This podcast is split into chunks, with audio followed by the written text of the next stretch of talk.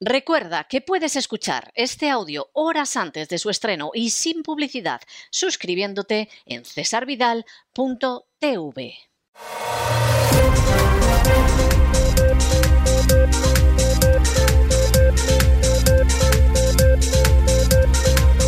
Las noticias del día.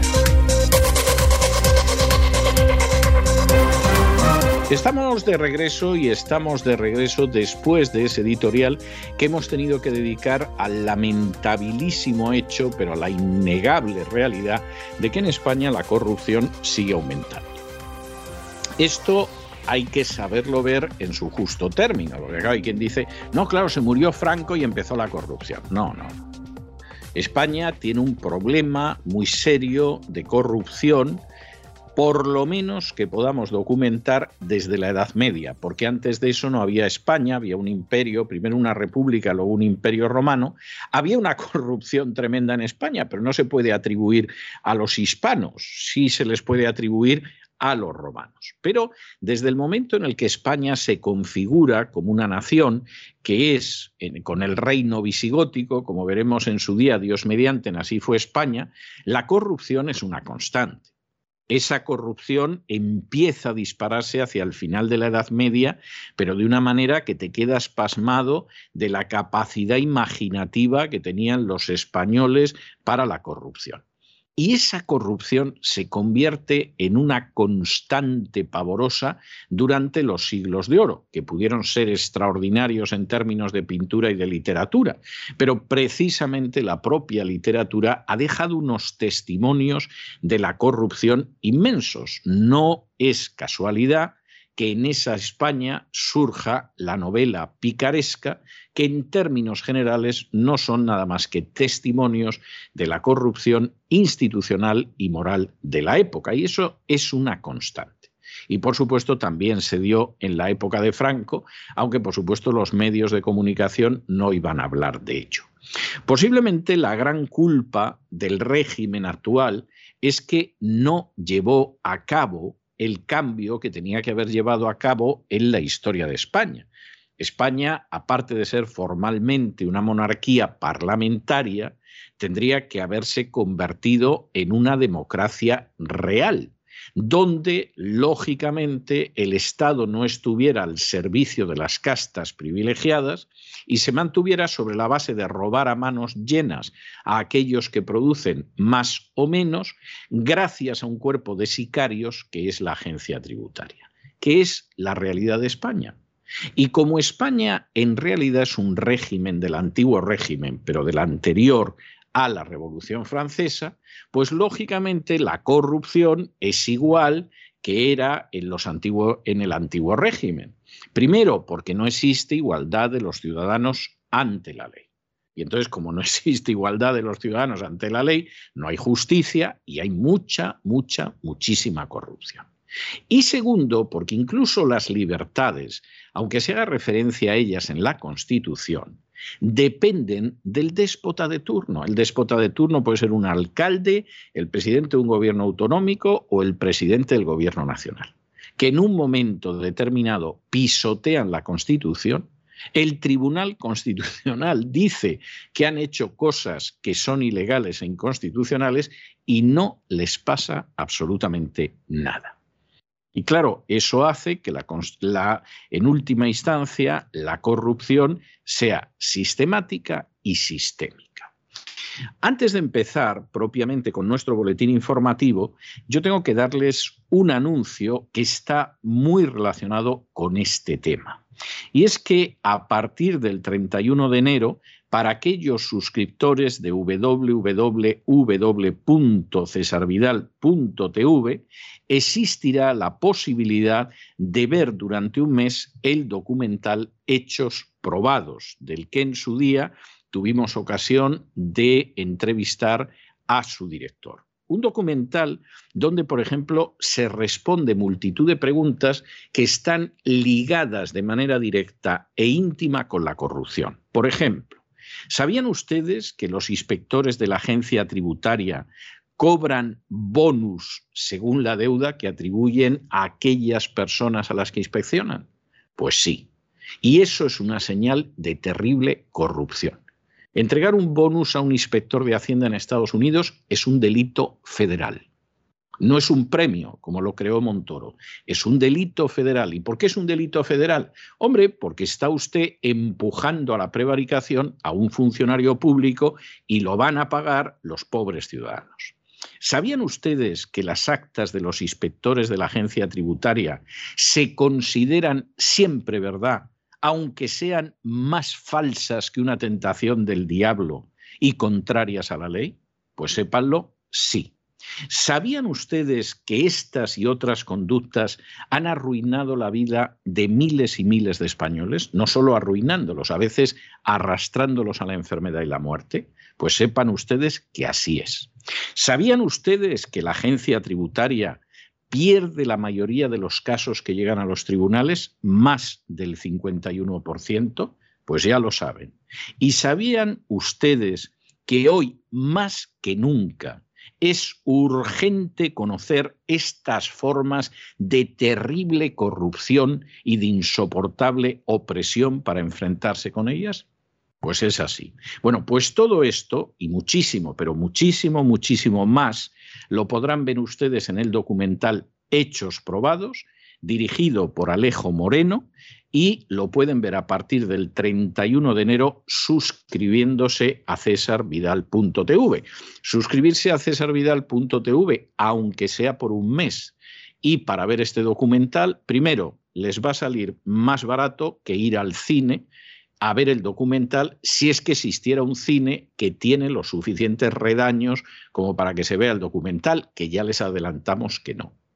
Es más barato que suscribirse a una plataforma de televisión donde proyectaran este documental, pero ya les adelantamos que ninguna cadena de televisión y ninguna plataforma de televisión ha tenido la valentía, la integridad y la gallardía de exponer, de proyectar este documental, porque efectivamente este documental apunta a la raíz de la inmensa corrupción que ahoga a la sociedad española. La Voz ha comprado los derechos de emisión durante un mes para que los suscriptores de cesarvidal.tv lo puedan ver gratuitamente a partir del próximo lunes, Dios mediante, y por supuesto aquellas personas que se suscriben por ese mes un año, el tiempo que estimen pertinente, pueden ver el resto de programas de cesarvidal.tv. Por supuesto, el gran reseteo con Lorenzo Ramírez. Por supuesto, la mafia feminista con Cristina Seguí. Por supuesto, buscando el con, con Gustavo Vidal. Y por supuesto, Camino del Sur o las columnas de la Sin Razón con quien ahora se dirige a ustedes. Hablamos de corrupción. Sigan la pista del dinero porque la pista del dinero de la corrupción en España pasa por la agencia tributaria. Lo que a ustedes les roba la agencia tributaria de manera ilegal para mantener un sistema de castas privilegiadas, un sistema del antiguo régimen, supera de la manera más descarada cualquier cosa que se puedan llevar los políticos a los bolsillos, porque ya está el presupuesto para robar de él y eso es muchísimo más que cualquier maletín. Y por cierto, para que vean que no les estamos exagerando, comenzamos con la primera noticia de España. El Ministerio de Hacienda marca un récord de recaudación que ha aumentado en un 15,1%, lo que supone un incremento de 223.382 millones. Ahora, piensen ustedes en esto, porque esto es enormemente importante. Cuando la economía española está hundida, porque viene recibiendo golpes, primero de Zapatero, luego unos golpes terriblemente destructivos en la etapa de Rajoy y ahora los golpes que recibe. Y a todo eso se suma el desastre de la crisis del coronavirus. En vez de bajar impuestos, con un Producto Interior Bruto que se ha desplomado, la agencia tributaria recauda un 15,1% más. ¿A alguien le entra en la cabeza que con un país que ha producido un 7% menos, que se dice pronto, como mínimo un 7% menos, hay quien dice que hasta un 10, un 11, un 12% menos, se pueda recaudar un 15,1% más? Es imposible, salvo en España. ¿Por qué? Porque en España hay una corrupción sistemática. Y esa corrupción, que no es ese político, aquel político, aquel que se lleva una mordida debajo de la mesa, aquel que construye lo que no hay que construir y se lleva a la comisión, eso también existe. La gran corrupción es el robo, el expolio, el saqueo de los ciudadanos a través de los esbirros de la agencia tributaria, que son los que recaudan esto, que saben que están quebrantando la ley, que saben que chapotean a diario en el fraude de ley, que saben que incurren en prevaricación, que saben que más del 51% de las causas que llegan a los tribunales las pierden y que sin embargo lo siguen haciendo porque cobran bonus. Y esto es terrible, pero esto es la realidad. Cuando el enfermo puede dar menos, cuando la vaca se ha quedado sin leche, porque está la pobre flaca y enferma, llegan los sicarios de la agencia tributaria y la ordeñan, aunque esa leche que le sacan esté mezclada con sangre y parezca que ha dado más leche que cuando estaba robusta y sana. Eso es España.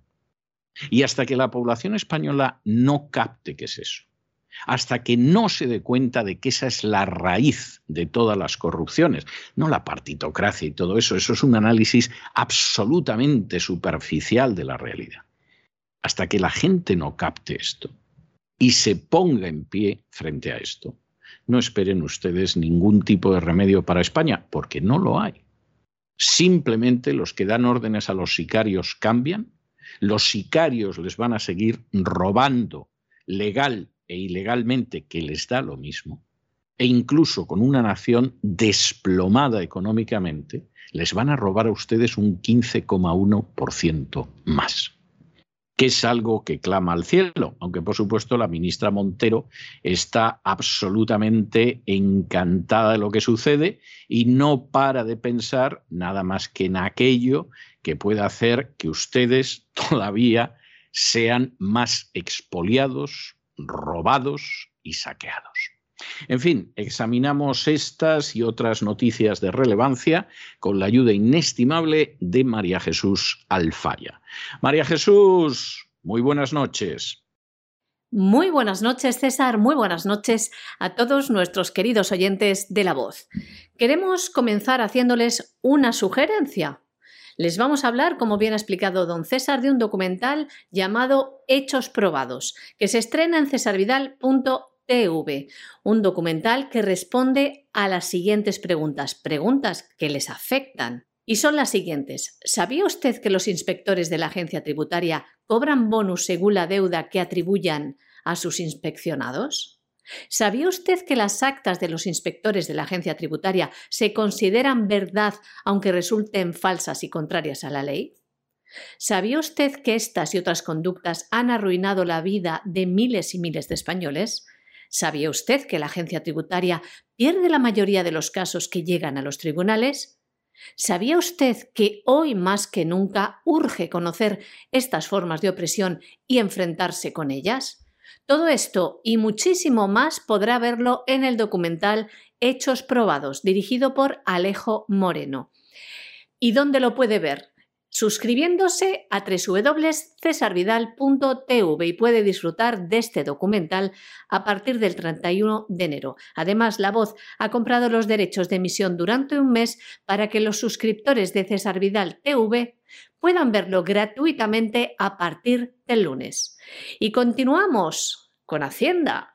El Ministerio de Hacienda marca un récord de recaudación expoliando a la clase media la recaudación ha aumentado un 15,1%, lo que supone un incremento de más de 200 millones de pesetas. Exactamente 223.382 millones de pesetas, sacados de los bolsillos de los españoles. Escuchando hora y media de rueda de prensa de la ministra de Hacienda con preguntas de los periodistas incluidas, uno se pregunta si María Jesús Montero estará hablando de España o si habla de un país imaginario que está en su cabeza. Primeramente, la rueda de prensa se ha hecho con motivo de cantar las laudes al gobierno, porque han superado el nivel de recaudación que tenían previsto, algo que no pasaba, dice la ministra, desde el año 2010. Una rueda de prensa en la que se han dado un avance de los datos de cierre de la recaudación tributaria correspondiente al año 2021. La ministra, además de dar los datos, ha hecho afirmaciones como estas. El sistema tributario español es un sistema tributario justo. La recaudación del impuesto sirve para mejorar la calidad de los servicios públicos. Esta recaudación impositiva va a mejorar la financiación para poder bajar el déficit público.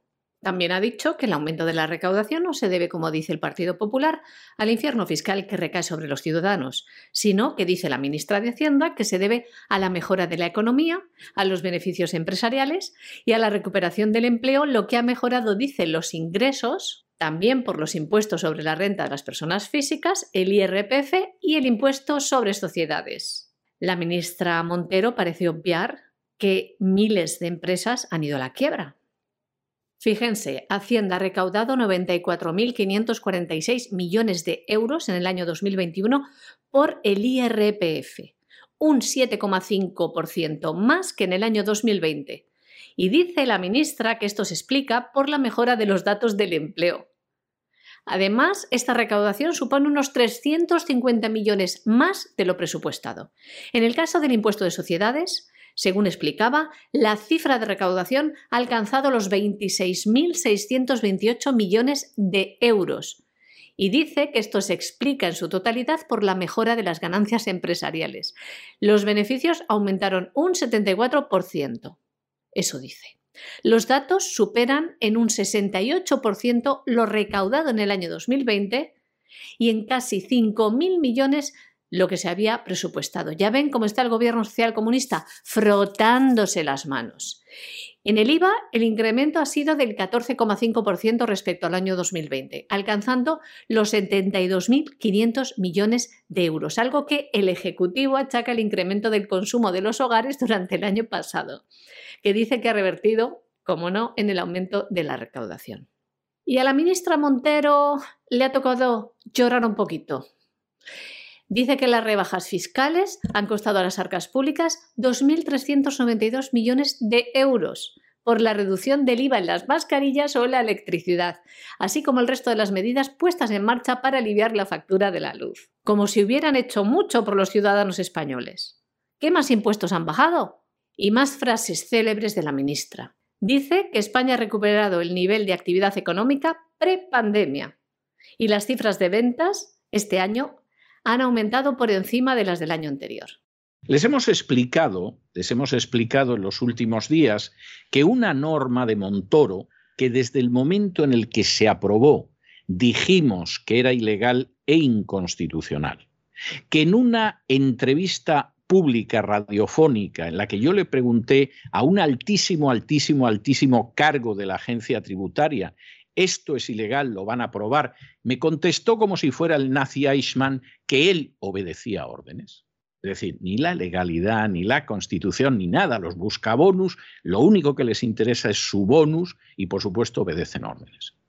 Esa chusma, si hubiera vivido en la Alemania del año 44, hubieran empujado a los judíos dentro de los trenes para llevarlos a Auschwitz. Y alguno dirá, no exageren. No, no exagero. Es ese tipo de personas los que crean el humus sobre el que crece la planta monstruosa de fenómenos como el holocausto. La gente que solo obedece órdenes. La gente que sabe que es ilegal, pero actúa. La gente que sabe que está destrozando la vida del prójimo, pero la destroza. Y esa gente, pues hombre, si te pilla en una época de paz y miseria, es un sicario de la agencia tributaria que te pilla inicios de los años 40 en Alemania, es un funcionario, ni necesariamente siquiera de las SS, que efectivamente, pues él hace su lista de deportados, la pasa a máquina y si luego los gasean, él obedece órdenes. Él no ha sido el que, el que tira la pastillita de ciclón B para que esa gente muera por efecto del gas en las cámaras de Auschwitz. Pero sin esa gentuza jamás se produce un genocidio, una opresión o el desastre de la gente.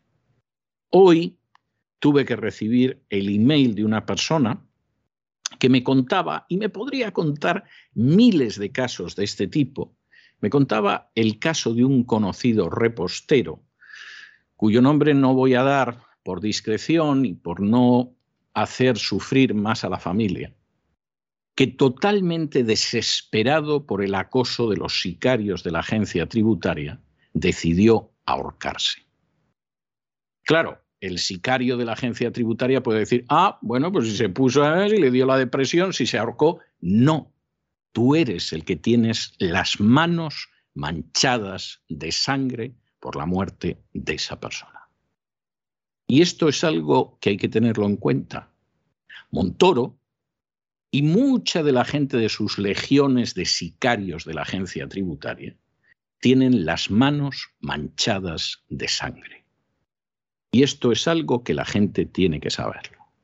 Porque en estos momentos, después del golpazo de Tribunal de Justicia Europeo sobre esa ley absolutamente criminal, miserable y canallesca de Montoro, que pretendía que tener una cuenta en el extranjero, pues ni siquiera prescribía como si fuera el genocidio o los crímenes contra la humanidad, y eso se lo han terminado tumbando. La desgracia es que se lo han tumbado una década después, una década larga. Eso que hay que ser un canalla, un miserable y un criminal para impulsarlo. Y ahora ha quedado de manifiesto. Eso ahora obliga a la agencia tributaria a devolver cientos de millones de euros con intereses. ¿Y quién va a devolver ese dinero? ¿Los sicarios que obedecieron órdenes como el nazi Eichmann? ¿Montoro, que es el culpable? No, señor. Vosotros, queridos niños, vais a ser los que vais a pagar eso. Y no contentos con todo lo que os han robado durante estos 11 años, ahora os van a robar más para cubrir el agujero derivado del crimen de Montoro y de sus esbirros de la agencia tributaria. Y la cosa es tremenda. Por ejemplo, la familia Puyol pues le van a devolver más de dos millones de euros. Y esos dos millones de euros los van a poner los buscabonus al servicio de Montoro. No, esos dos millones de euros los van a poner ustedes. Y el dinero que le van a devolver al rey emérito por cuentas que tenía por ahí perdidas, ¿eso lo va a poner Montoro? ¿O los buscabonus siquiera van a devolver los bonus? No, ese dinero lo van a poner ustedes. Y mientras el pueblo español no se dé cuenta de que esta es la raíz principal de la corrupción, un sistema basado en el robo de los que producen para favorecer a las castas privilegiadas, no hay manera de cambiar nada. Porque el sistema sigue siendo igual de corrupto. Lo pintan de rojo, lo pintan de azul, lo pinten de verde o lo pinten de morado, pero el sistema es el mismo es como tener una casa con unos cimientos que se pueden venir abajo y en vez de inyectar, por ejemplo, cemento en esos cimientos para que no se caiga, pues no, pintamos la fachada. Pues ya verás, como un día la casa se desplome. El varapalo del Tribunal de Justicia de la Unión Europea, como les contábamos ayer Hacienda sobre la declaración de bienes en el exterior del ministro Montoro, abre ahora la puerta a devoluciones millonarias. ¿Y quiénes se han puesto los primeros de la fila extendiendo la mano? La familia Puyol, el considerado un clan criminal. Está convencida, según sus abogados, de que le van a devolver más de dos millones de euros que pagaron por regularizar su fortuna de Andorra. Esto sería los 1,7 millones que pagaron más los intereses. Los abogados del clan aseguran que no solo se les tendrá que devolver el dinero, sino que habrá que hacerlo con los correspondientes intereses de demora. ¿Y esto quién lo paga? Vosotros queridos niños. El 25 de julio del año 2014, Jordi Puyol confesó que tenía una fortuna oculta en Andorra y que se había olvidado de declararla porque estaba muy preocupado y muy ocupado como presidente de la Generalidad catalana, muy preocupado robando. Y dijo que ese dinero que tenía en Andorra provenía de una herencia familiar. ¿Quién se puede beneficiar también de esta sentencia del Tribunal de Justicia de la Unión Europea sobre la declaración de bienes en el extranjero? Pues el rey emérito, don Juan Carlos, que ahora mantiene su situación penal, dado que la normativa de Montoro solo tenía efectos administrativos. No obstante, sus activos en Suiza y otros paraísos fiscales con los que operaba quedan salvaguardados con la nueva sentencia del Tribunal Europeo. El Alto Tribunal Europeo estipula en este caso que no se le podrían aplicar impuestos ni sanciones por no haberlos declarado a Hacienda. Nos vamos a Hispanoamérica y al final las naciones de Hispanoamérica, nos guste o no nos guste, tiene también su lado positivo, son hijas culturales de la España de la contrarreforma. Y por lo tanto, pues suceden cosas muy parecidas a las de España. Si ustedes quieren un poco agrandadas, porque como son naciones también eh, en general más ricas que España, hombre, no es el caso de Guatemala o Nicaragua, pero, pero son naciones más ricas, un México, una Argentina, una Venezuela, son naciones más ricas, la corrupción es mayor, el latrocinio es mayor, el desastre es mayor. Juzguen ustedes con lo que pasa hoy viernes. Argentina se encuentra con un, un vencimiento de deuda con el Fondo Monetario Internacional de 655 millones de euros. Este vencimiento de deuda que implica pues, que la pobre Argentina está al borde del default, de la bancarrota, de la quiebra soberana, ¿qué va a hacer Argentina frente a esto? Pues como en Argentina hay una corrupción sistemática, como Argentina tiene la agencia tributaria más salvaje del mundo al lado de la española. Es decir, el resto ya están a distancia, aunque sean muy corruptas, pero la española y la argentina están execuos, según dicen los especialistas. El país está endeudado, el país está arruinado y ahora mismo llega un vencimiento de deuda que a saber cómo va a salir de él. ¿Y cómo va a salir? Pues poniéndose todavía más de rodillas ante la agenda globalista, que para eso está en estos momentos el Fondo Monetario Internacional. Es decir, Argentina saldrá más sumisa, más rendida y más sometida que antes de esta situación. Es terrible. Y esto va a tener muchas consecuencias. Por ejemplo, el Fondo Monetario Internacional ha decidido, apelando al calentamiento global, que es otra gran estafa, que Argentina, como el resto de Hispanoamérica, no desarrolle su industria. Hispanoamérica no va a ser competitiva en el terreno industrial. ¿Por qué? Ah, porque se calienta el planeta. Oiga, pero no lo calienta más China o India. A usted eso no le importa. Usted argentino, usted mexicano, usted peruano, usted venezolano no puede calentar el planeta. Lo que hagan los indios y los chinos es otra cosa. Y esto significa que este siglo va a ser un siglo de una tremenda inestabilidad de una tremenda precariedad económica y de una tremenda falta de libertad, soberanía e independencia nacional en Hispanoamérica si no se remedia.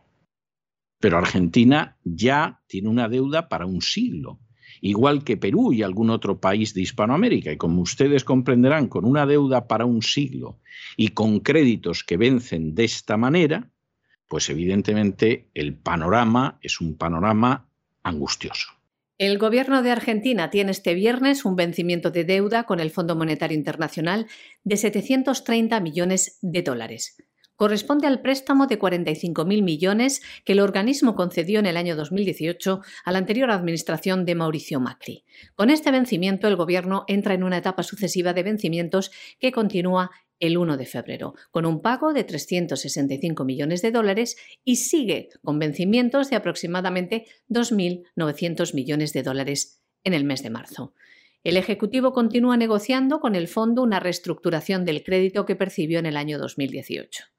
Busca, en su acuerdo con el Fondo Monetario Internacional, una senda de crecimiento, además de defender, dicen desde el Gobierno, les leemos, los derechos de los trabajadores y los jubilados, el gasto en materia social, la inversión en ciencia técnica, la inversión en educación y los derechos de los trabajadores y sobre todo que continúe la senda de la producción y del crecimiento para que podamos, dicen, seguir llegando con empleo genuino, con educación, con buenas jubilaciones a todos los argentinos y argentinas.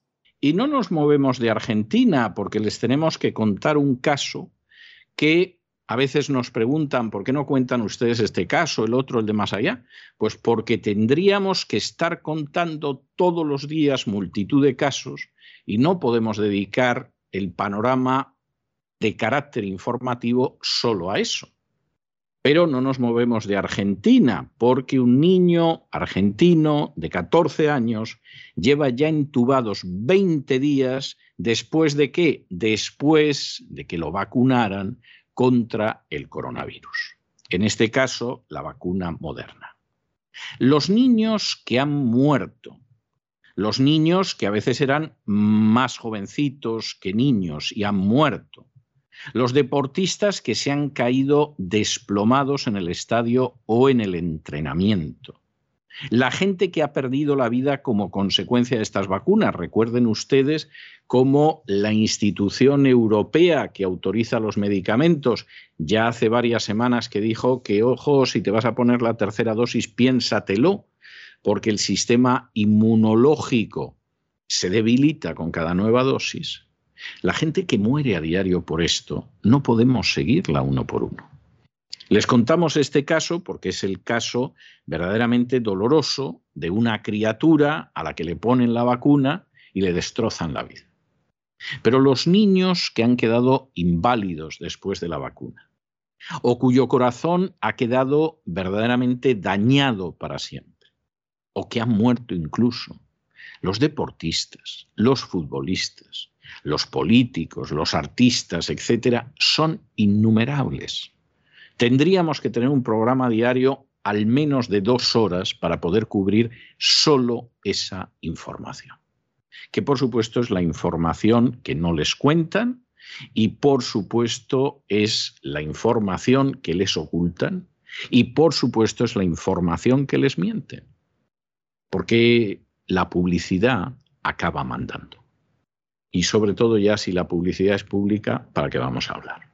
Una familia de San Rafael, en Argentina, quería viajar a San Juan en el fin de semana, pero para poder hacerlo sus hijos debían de estar vacunados. Por ello, decidieron inocularlos para poder viajar sin problemas. Uno de los hijos, Franco, de 14 años, cuando llegaron al lugar vacacional, sufrió un broncoespasmo, lo que provocó que tuvieran que ingresarle en la UCI. Allí pasó 20 días, la mitad de ellos entubado. Gracias a Dios, el niño salió de la UCI.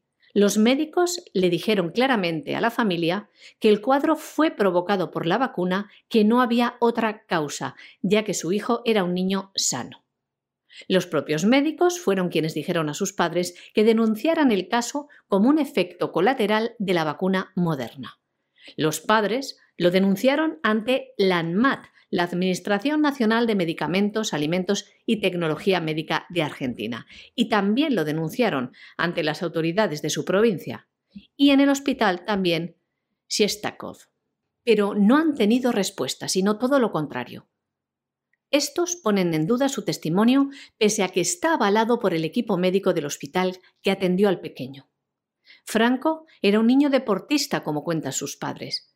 Estaba en perfectas condiciones, jugaba al rugby en Belgrano y ahora ha tenido que dejar de jugar por los efectos colaterales que todavía sufre. Ha tenido que suspender viajes y ha tenido múltiples inconvenientes para ir a la escuela. Esto nunca le pasó antes y sigue teniendo los efectos colaterales también de la terapia invasiva de la intubación. Los padres, desesperados que ven cómo les ignoran relataban también lo siguiente. Se lo vamos a leer a ustedes. Nos sentimos desamparados. Todos hablan de que hay que ponerle la segunda vacuna, cosa que nos parece una locura. Tampoco sabemos qué pasa si se contagia del COVID. En nuestra familia tenemos tendencias a muy leves, ya que nunca hemos recibido oxígeno ni hemos sido internados por esta causa. Franco ahora está haciendo rehabilitación porque por la internación ha perdido 9 kilos. Tiene problemas de movilidad de los miembros inferiores y nos dicen que la rehabilitación será larga. Tuvo caída de pelo, mucho. Afortunadamente ahora le está comenzando a crecer nuevamente. Le han quedado muchos problemas de movilidad y coordinación. Estamos tratando de resolver esto. Y nos preocupa si puede aparecer otro inconveniente oculto, porque lo que cuento es lo visible, lo que en el día a día vivimos con él. Terrible lo que está relatando este padre. Le seguimos leyendo. Hasta el día de hoy nadie nos dice nada solo contamos con la opinión de los médicos que hemos consultado. Ellos, al ver la historia clínica, nos dicen que es el resultado de la vacuna. Pero no tenemos nada oficial y no sabemos qué hacer. Estamos totalmente desamparados por la parte oficial. Le pusimos la vacuna moderna a nuestro hijo porque el gobierno decía que esa era la vacuna para los niños y jóvenes.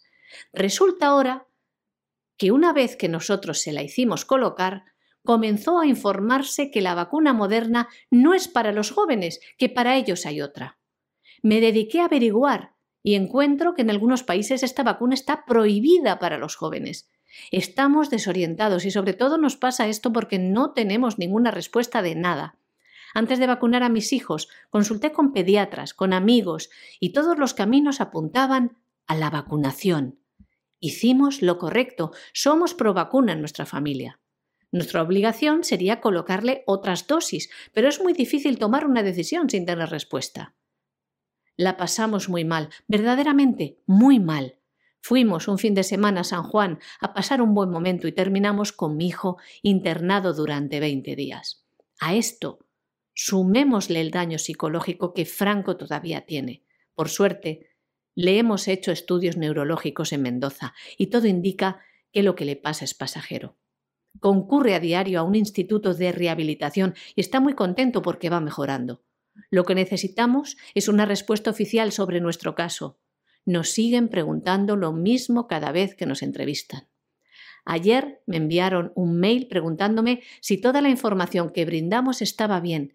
Les contesté que sí, que es la cuarta vez que informamos exactamente de lo mismo. Sentimos que nos toman el pelo con las preguntas que nos hacen. Como ven, los medios de comunicación, también en la línea de las farmacéuticas y del gobierno, poniendo en duda la versión de estos padres, totalmente desorientados, totalmente manipulados por los medios, que aun habiéndole pasado esto a sus hijos, están dudando de ponerles la segunda dosis. Y nos vamos a internacional y no abandonamos el tema de las vacunas. Un reciente estudio, nada más y nada menos que de la Universidad de Oxford, en Gran Bretaña, señala que el riesgo de miocarditis aumenta con las vacunas de ARN mensajero y que además a cada nueva dosis aumenta el riesgo de miocarditis. Recuerden ustedes esto porque es muy importante. Por cierto, vacunas de ARN mensajero son las vacunas supuestamente contra el coronavirus de Pfizer BioNTech y de Moderna. ¿eh? No crean ustedes que estamos ocultando esto. Como no vivimos en España y no dependemos de la publicidad de Pfizer, ni dependemos de la publicidad de la patronal española en la que ha entrado Pfizer en los últimos meses, pero vamos, como si hubiera aparecido Dios, pues esto lo podemos contar y les podemos contar la verdad. Y esto venimos contándolo hace meses. Les contamos las víctimas de miocarditis, la gente que moría por miocarditis y en el momento en que empezaron a aparecer los estudios que decían no nos engañemos, cuantas más dosis de vacunas te pones, más peligroso es, porque tu sistema inmunológico queda debilitado, también les informamos de ello. Bueno, pues ya la Universidad de Oxford respalda de manera directa estas conclusiones. Y ahora vamos a ver por dónde salen todos, ¿no? Vamos a ver por dónde salen todos. Un estudio de la Universidad de Oxford afirma que el riesgo de miocarditis aumenta con las vacunas de ARN mensajero y crece el riesgo en cada dosis. La evidencia científica constata el vínculo entre las vacunas y el riesgo de sufrir esta inflamación en el corazón, un riesgo que, aunque es sensiblemente menor que cuando se produce una infección natural, se incrementa a medida que se inoculan dosis de refuerzo. Según un estudio de Prepins encabezado por investigadores de la Universidad de Oxford. Un estudio que señala que la posibilidad de sufrir esta afección aumenta durante un periodo que va desde el primer día hasta los 28 días siguientes tras la administración de la segunda dosis de la vacuna de ARN mensajero, entre la que se incluyen Pfizer Biotech y Moderna. La investigación ha tenido en cuenta una serie de casos autocontrolados de más de 42 millones de personas con una edad superior a los 13 años. De estas, 10,9 millones había recibido una tercera dosis de la vacuna en el momento de llevarse a cabo el estudio. 2.539 fueron hospitalizadas por miocarditis. 556 murieron por miocarditis tras la inoculación de cualquier dosis de la vacuna. Seguimos desentrañando este estudio, que dice que el riesgo es sustancialmente superior en los varones menores de 40 años. En concreto, los resultados del estudio reflejan que el número de episodios de miocarditis en esta corte de población se incrementó en un 43,5% durante los 28 días posteriores a la inoculación de la segunda dosis de Pfizer. En el caso de Moderna, dicho incremento fue del 350%. En mujeres menores de 40 años solo observaron un mayor riesgo de miocarditis en los 28 días posteriores a la administración de la segunda dosis de la vacuna moderna. Los investigadores británicos recuerdan que el artículo es una versión preliminar que aún no ha sido certificada por la revisión de sus pares y por lo tanto no debe utilizarse para la guía de la práctica clínica. No obstante, inciden en que existe una necesidad urgente de evaluar el riesgo asociado a una tercera inoculación, especialmente ahora que los países han acelerado el proceso para combatir la variante Omicron. Hasta el día 12 de diciembre del año 2021, la Agencia Española de Medicamentos y Productos Sanitarios había registrado 240 casos de miocarditis o pericarditis tras la administración de la vacuna de Pfizer, de la que hasta esa misma fecha se habían administrado más de 51 millones de dosis. Asimismo, se notificaron 81 episodios de esta enfermedad tras la inoculación del suero de Moderna. Y vamos a acabar el boletín con una buena noticia, y les vamos a explicar por qué es una buena noticia, porque es una buena noticia de libertad. Y es el hecho de que el Freedom Convoy, con más de 50.000 camioneros canadienses, continúa siendo un ejemplo de lucha contra el totalitarismo impuesto desde el poder. Ustedes saben que Justin Trudeau afirmó en público que efectivamente lo que hacían era contrario a la ley, era contrario a la Constitución, pero lo iban a seguir haciendo. Ah, Hitler no hubiera tenido tanto descaro a la hora de decirlo, pero el sistema es el mismo. Y de la misma manera que Hitler tuvo un ejército de funcionarios que obedecieron órdenes, desgraciadamente en Canadá también hay un ejército de funcionarios y no funcionarios que obedecen órdenes que pisotean la Constitución canadiense. Por eso, que haya más de 50.000 camioneros que formen un convoy de kilómetros y kilómetros y kilómetros, que ha decidido que se manifiesta frente al Parlamento, bueno, esto es algo que no tiene precio. Y que haya multitud de gente, centenares de miles de canadienses que apoyan esto, no tiene precio. Y que de pronto uno pueda ver un vídeo de un camionero, que será un hombre con poca instrucción, pero que sabe lo que dice, diciendo que Trudeau no es el que tiene que decidir lo que hacen los canadienses, son los canadienses los que tienen que decirle al gobierno lo que tiene que hacer. Ah, esto es estimulante. Esto implica que Canadá, a pesar del primer ministro que tiene, tiene una población que efectivamente tiene un sustrato de libertad y un sustrato de defensa del individuo y un sustrato de que efectivamente hay que oponerse contra el poder tiránico. Ese sustrato en España es muchísimo más pequeño que en el Canadá por razones históricas, todo hay que decirlo. Y aunque es verdad que en España aparecen grupos, y la verdad es que cuando uno ve esos grupos en Zaragoza, en las Vascongadas, en Madrid, se te esponja el corazón y dices, bueno, todavía ese país no está perdido del todo mientras haya gente que sale a la calle para enfrentarse con esto. Lamentablemente, en España y en Hispanoamérica, esos miles y miles y miles de camioneros yendo hacia el Parlamento para decir usted no tiene derecho a comportarse como un tirano que se defeca en la Constitución, lamentablemente no tienen paralelo, pero deberían tenerlo. Porque efectivamente los tiranos suelen parecer gigantes, pero es solo porque se les contempla de rodillas. Y ahora, más que nunca en mucho tiempo, ya es hora de ponerse en pie. Fredo Convoy, más de 50.000 camioneros canadienses continúan su lucha a favor de las libertades de todos los ciudadanos frente al totalitarismo del gobierno.